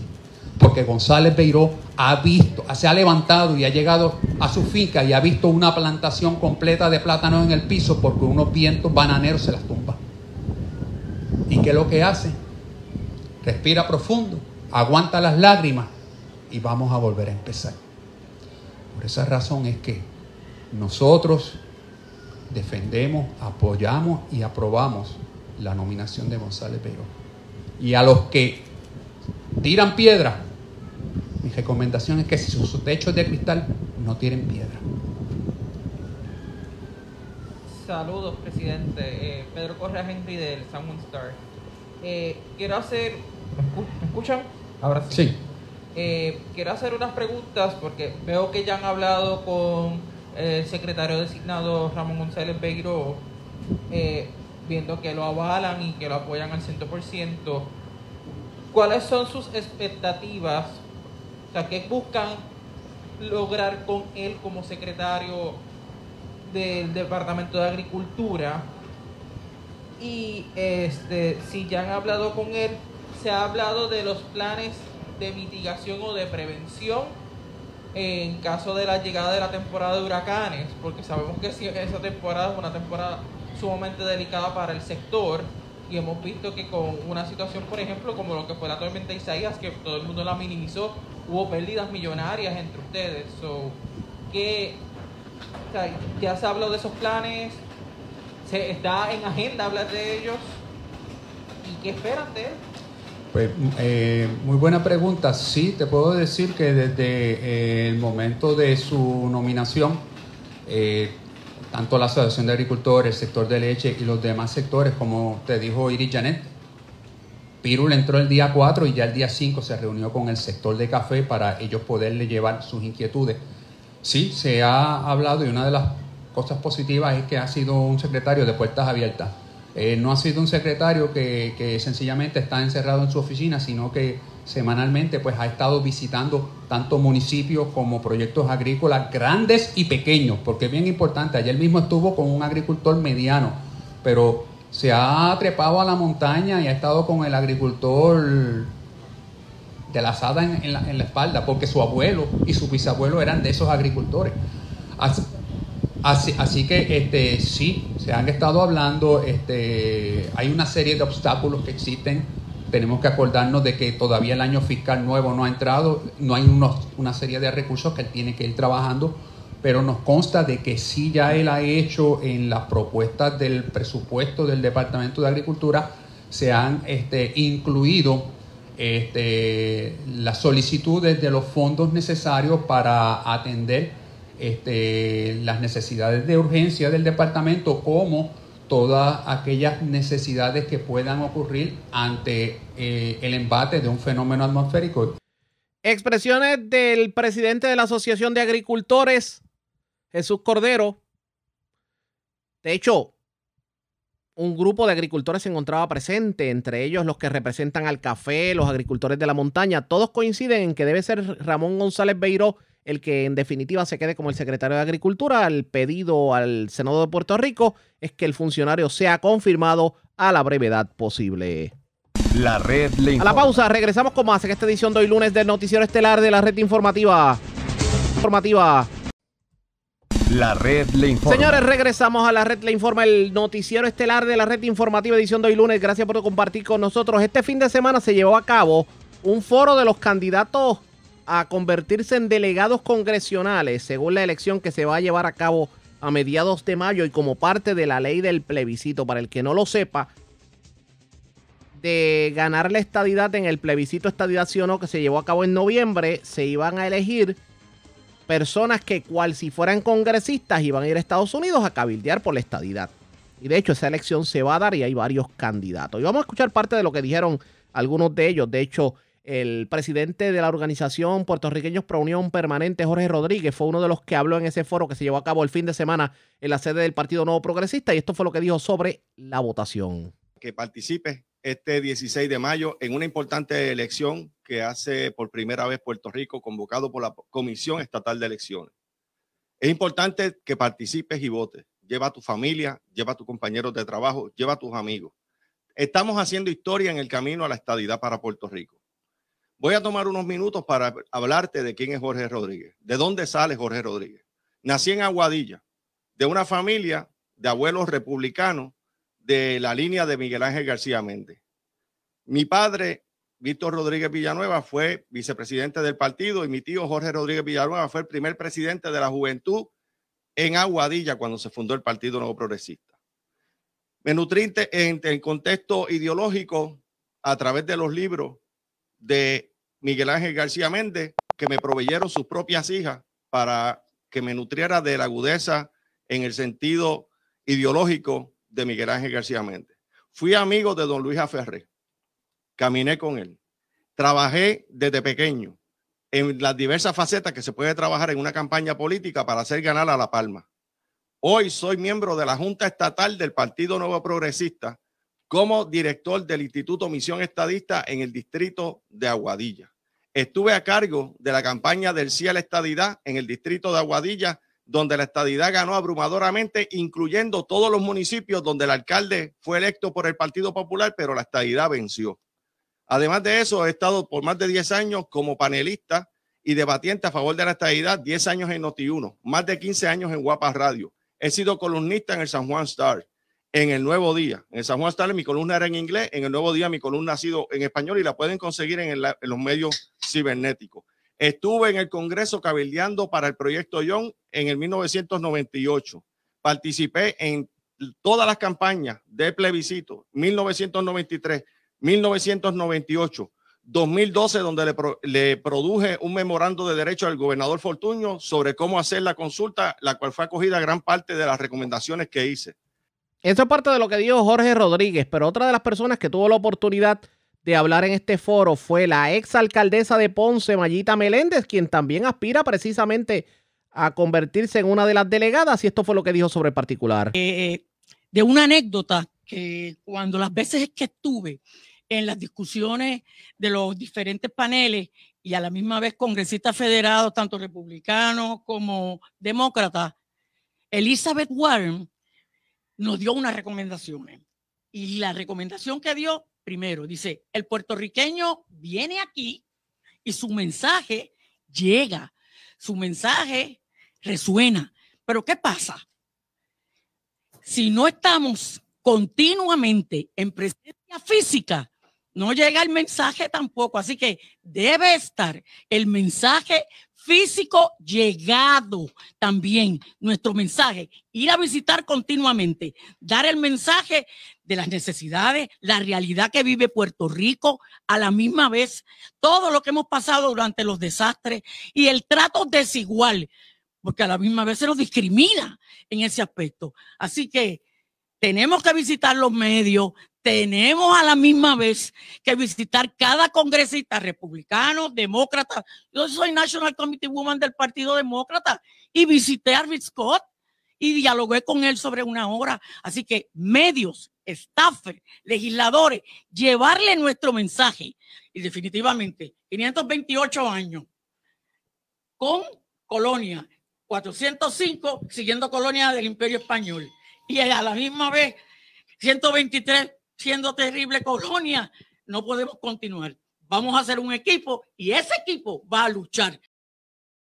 Otra de las aspirantes que tuvo la oportunidad de dirigirse a los que participaron de este foro el fin de semana en la sede del Partido Nuevo Progresista lo fue la licenciada Zoraida Buxo, que quien no la recuerda, pues ella fue parte de la administración de Roselló Padre y ha sido pues luchadora de la estadidad por los últimos años. Vamos a escuchar parte de lo que dijo en medio de su locución. Compromiso, trayectoria probada incuestionablemente estadista y enfocada en la igualdad.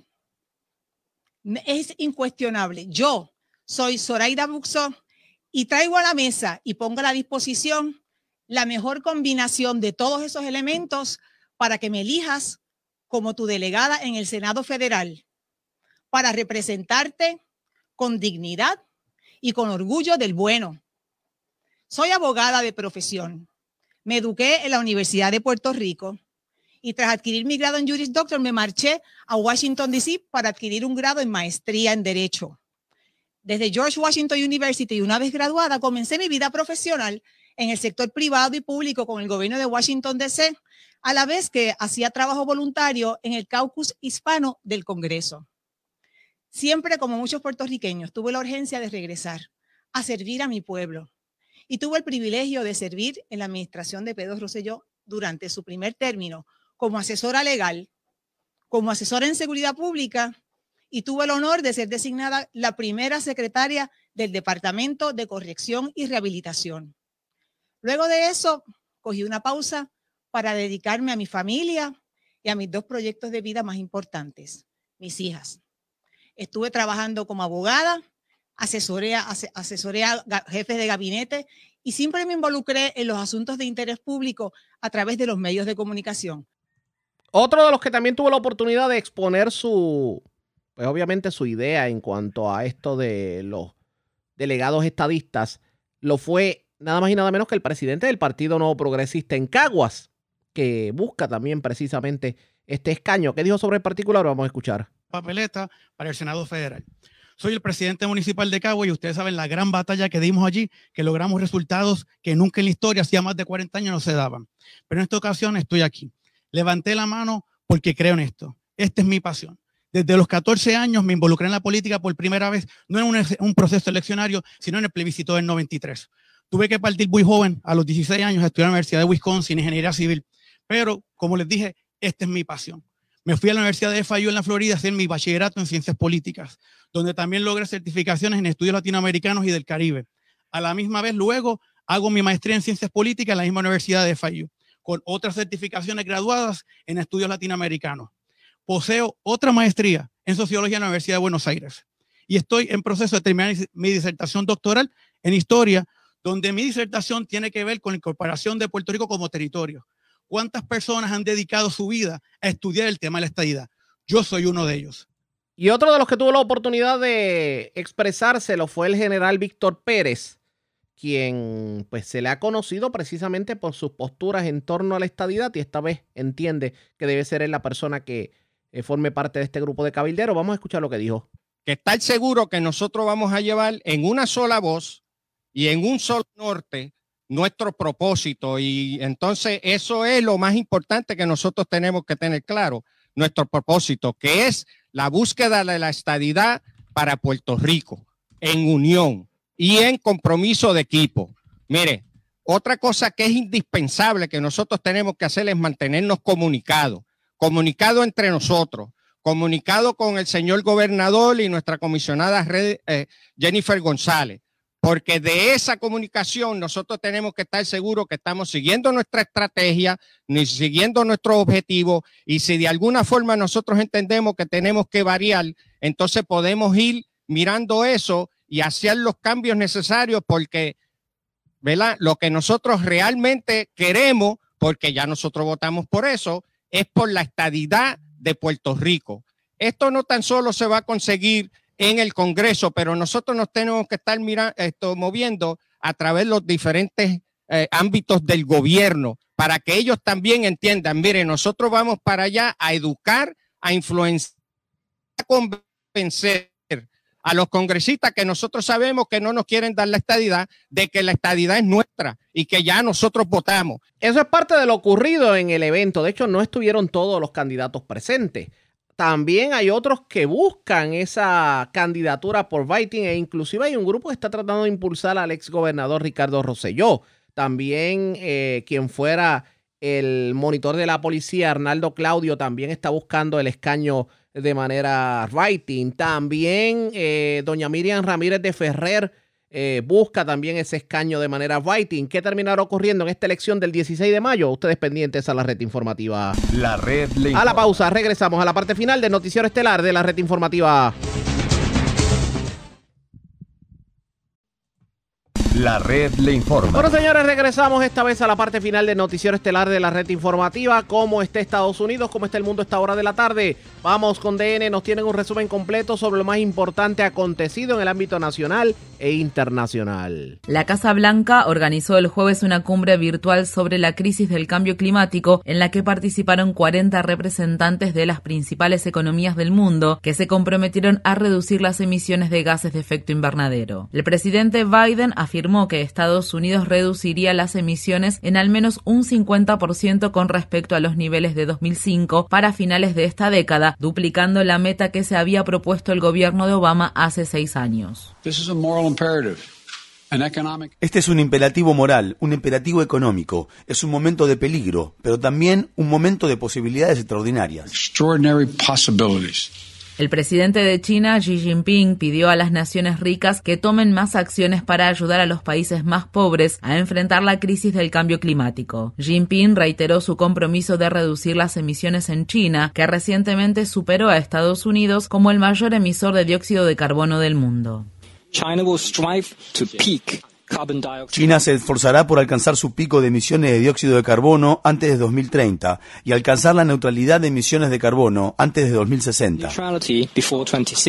La cumbre climática continuará el viernes y se centrará en parte en el rol que pueden desempeñar las grandes empresas en esta emergencia climática. Entre los ponentes se encuentran los multimillonarios Mike Bloomberg y Bill Gates. En el Congreso de Estados Unidos, el Subcomité de Medio Ambiente de la Cámara de Representantes escuchó el jueves un testimonio sobre cómo los subsidios a los combustibles fósiles limitan las medidas para contrarrestar la crisis del cambio climático. La activista sueca Greta Thunberg habló de una brecha cada vez mayor entre lo que están haciendo los países y lo que realmente se debe hacer para mantener el aumento de la temperatura global por debajo de 1,5 grados centígrados. Mientras tanto, la abogada y activista medioambiental indígena Tara Hauska dijo que los pueblos indígenas deberían estar al frente y al centro de cualquier debate sobre el clima.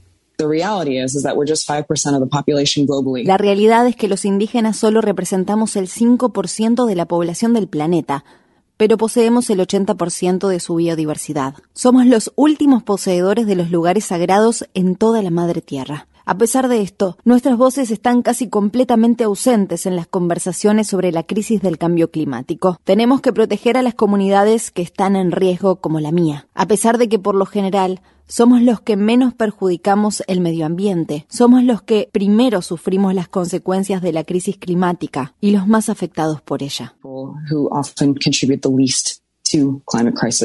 La ciudad de Nueva York ha presentado una demanda en la que acusa a algunas de las compañías petroleras más grandes del mundo de engañar de forma sistemática e intencional a los neoyorquinos sobre los peligros que representan sus productos. El alcalde Bill de Blasio afirmó el jueves que la industria ha difundido durante décadas una publicidad engañosa que viola las leyes de protección al consumidor de Nueva York. La industria de los combustibles fósiles se ha empeñado en asegurarnos que están haciendo que las cosas sean seguras y ecológicas, cuando simplemente eso no es cierto. Por lo tanto, la ciudad de Nueva York presentará una demanda contra las grandes petroleras ante la Corte Suprema del Estado. Demandaremos específicamente a las compañías Exxon, Shell, BP y al American Petroleum Institute, que es la asociación comercial de las grandes petroleras estadounidenses.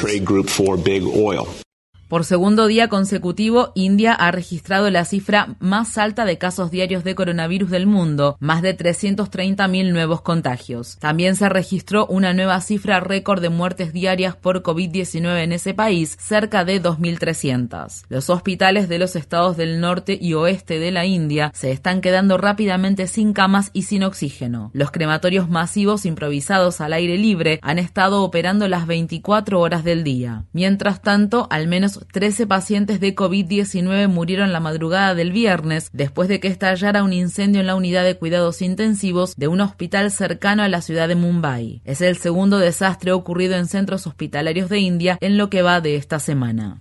Sudáfrica ha reanudado el uso de la vacuna contra la COVID-19 de una dosis única de Johnson Johnson luego de que suspendiera temporalmente su administración tras reportarse algunos casos muy raros pero graves de trombos sanguíneos en algunos receptores de la vacuna. Menos de una entre un millón de personas que recibieron la vacuna de Johnson Johnson desarrollaron el trastorno. En Estados Unidos, un panel asesor de expertos en vacunas se reunirá este viernes para determinar si se recomienda reanudar la administración de dicha vacunas. Los contagios diarios por coronavirus continúan manteniéndose a un nivel relativamente alto en Estados Unidos. El jueves se registraron 67.000 nuevos casos y más de 900 muertes. Un nuevo estudio de la revista de la Asociación Médica Estadounidense confirma que las mujeres embarazadas corren un riesgo elevado de sufrir complicaciones o de fallecer a causa de la COVID-19. La enfermedad aumenta el riesgo de desarrollar preeclampsia, tener partos prematuros e ingresar en las unidades de cuidados intensivos. Las pacientes embarazadas que contraen la COVID-19 tienen 22 veces más probabilidades de morir que las que no se contagian de la enfermedad. La Cámara de Representantes de Estados Unidos votó el el jueves a favor de convertir a Washington, D.C. en el estado número 51. El nuevo estado se llamaría Washington Douglas Commonwealth en honor al abolicionista Frederick Douglass y excluiría los edificios y monumentos federales. La medida otorgaría a los más de 700.000 residentes de Washington, D.C. un miembro en la Cámara de Representantes y dos senadores. El gobierno de Biden ha respaldado el proyecto de ley de estadidad de Washington, D.C., pero la iniciativa enfrentará una reñida batalla en el Senado donde se necesitan 60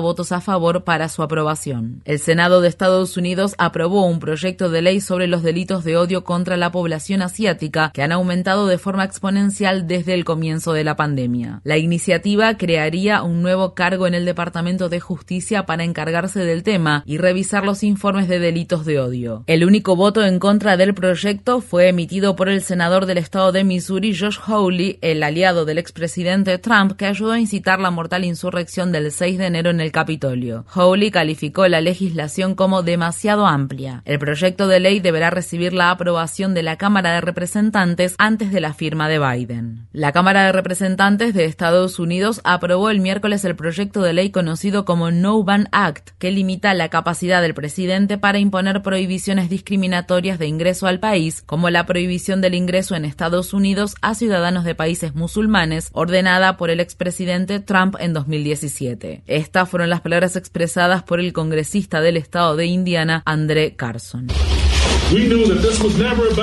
Sabíamos que el propósito de la prohibición no era la seguridad del país.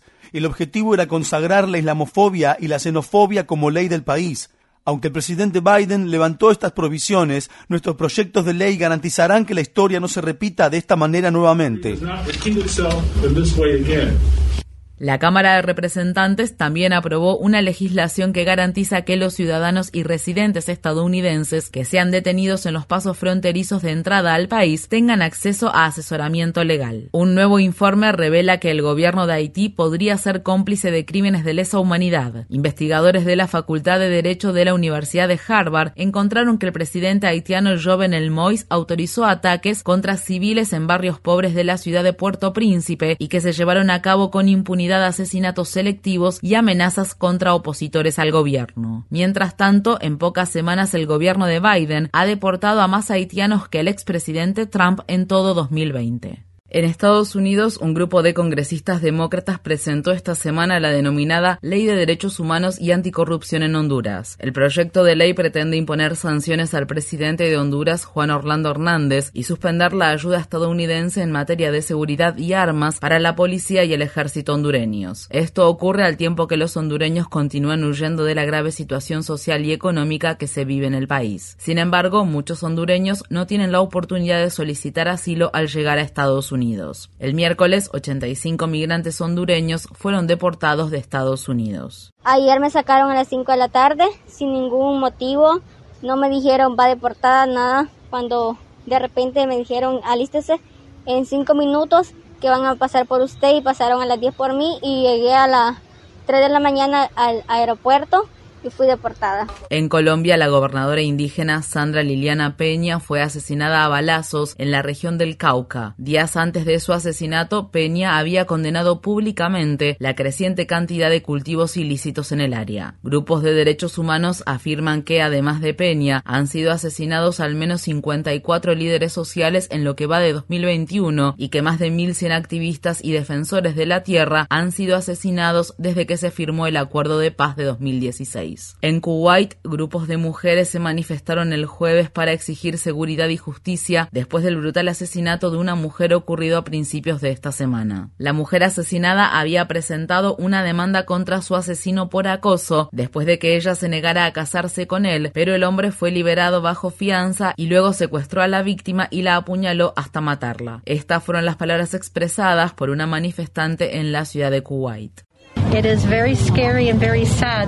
Da mucho miedo y tristeza que en mi propio país tenga que cerrar las puertas de mi auto apenas ingreso en él. También da mucho miedo y tristeza que les haya tenido que enseñar a mis hijas cómo tienen que sostener las llaves del auto para protegerse mientras caminan hacia él, y que tenga que pedirle a alguien que las acompañe desde su lugar de trabajo o estudio hacia donde estacionaron el vehículo. Es muy lamentable que en nuestro país se haya llegado a ese punto. En Nueva York, una mujer que tuvo que dar a luz mientras la policía le ponía grilletes en las muñecas y los tobillos llegó a un acuerdo por 750 mil dólares en una demanda contra la ciudad y el Departamento de Policía de Nueva York. La mujer, que es afroestadounidense, comenzó las labores de parto el día que fue detenida y dio a luz mientras estaba esposada en una cama de hospital sin tener a su familia ni a su médico presentes. Ella inició una demanda por angustia emocional y violación de sus derechos civiles. La Corte Suprema de Estados Unidos rechazó imponer límites a las sentencias de cadena perpetua sin libertad condicional para menores. El fallo de seis votos a favor y tres en contra de la resolución revierte una tendencia hacia una mayor indulgencia para los niños, niñas y adolescentes que han sido condenados por un delito y pone de manifiesto a la mayoría conservadora del alto tribunal. La jueza Sonia Sotomayor y los otros dos jueces liberales votaron en contra de la resolución. Sotomayor escribió: La pregunta es si el Estado debe considerar en algún momento si un delincuente juvenil ha demostrado o no la madurez y la rehabilitación suficientes para merecer una oportunidad de vida más allá de la prisión en la que ha crecido. Para la mayoría, la respuesta es sí. En Estados Unidos, en el estado de Carolina del Norte, grupos de manifestantes salieron a las calles de la ciudad de Elizabeth City por segunda noche consecutiva para exigir justicia para Andrew Brown Jr., un hombre negro que murió por los disparos de los oficiales de policía que cumplían una orden de arresto el miércoles por la mañana. Testigos presenciales calificaron al hecho como un homicidio ilegal e injustificado cometido por varios agentes que abrieron fuego mientras Brown intentaba huir en un vehículo. Estas fueron las palabras expresadas por una vecina y vieja amiga de Brown. La red le informa. Bueno, señores, enganchamos los guantes. Regresamos mañana martes a las 3 de la tarde cuando nuevamente a través de Cumbre, de Éxitos 1530, de X61, de Radio Grito y de Red 93, que son las emisoras que forman parte de la red informativa, le vamos a llevar a ustedes resumen de noticias de mayor credibilidad en el país. Hasta entonces, que la pasen bien.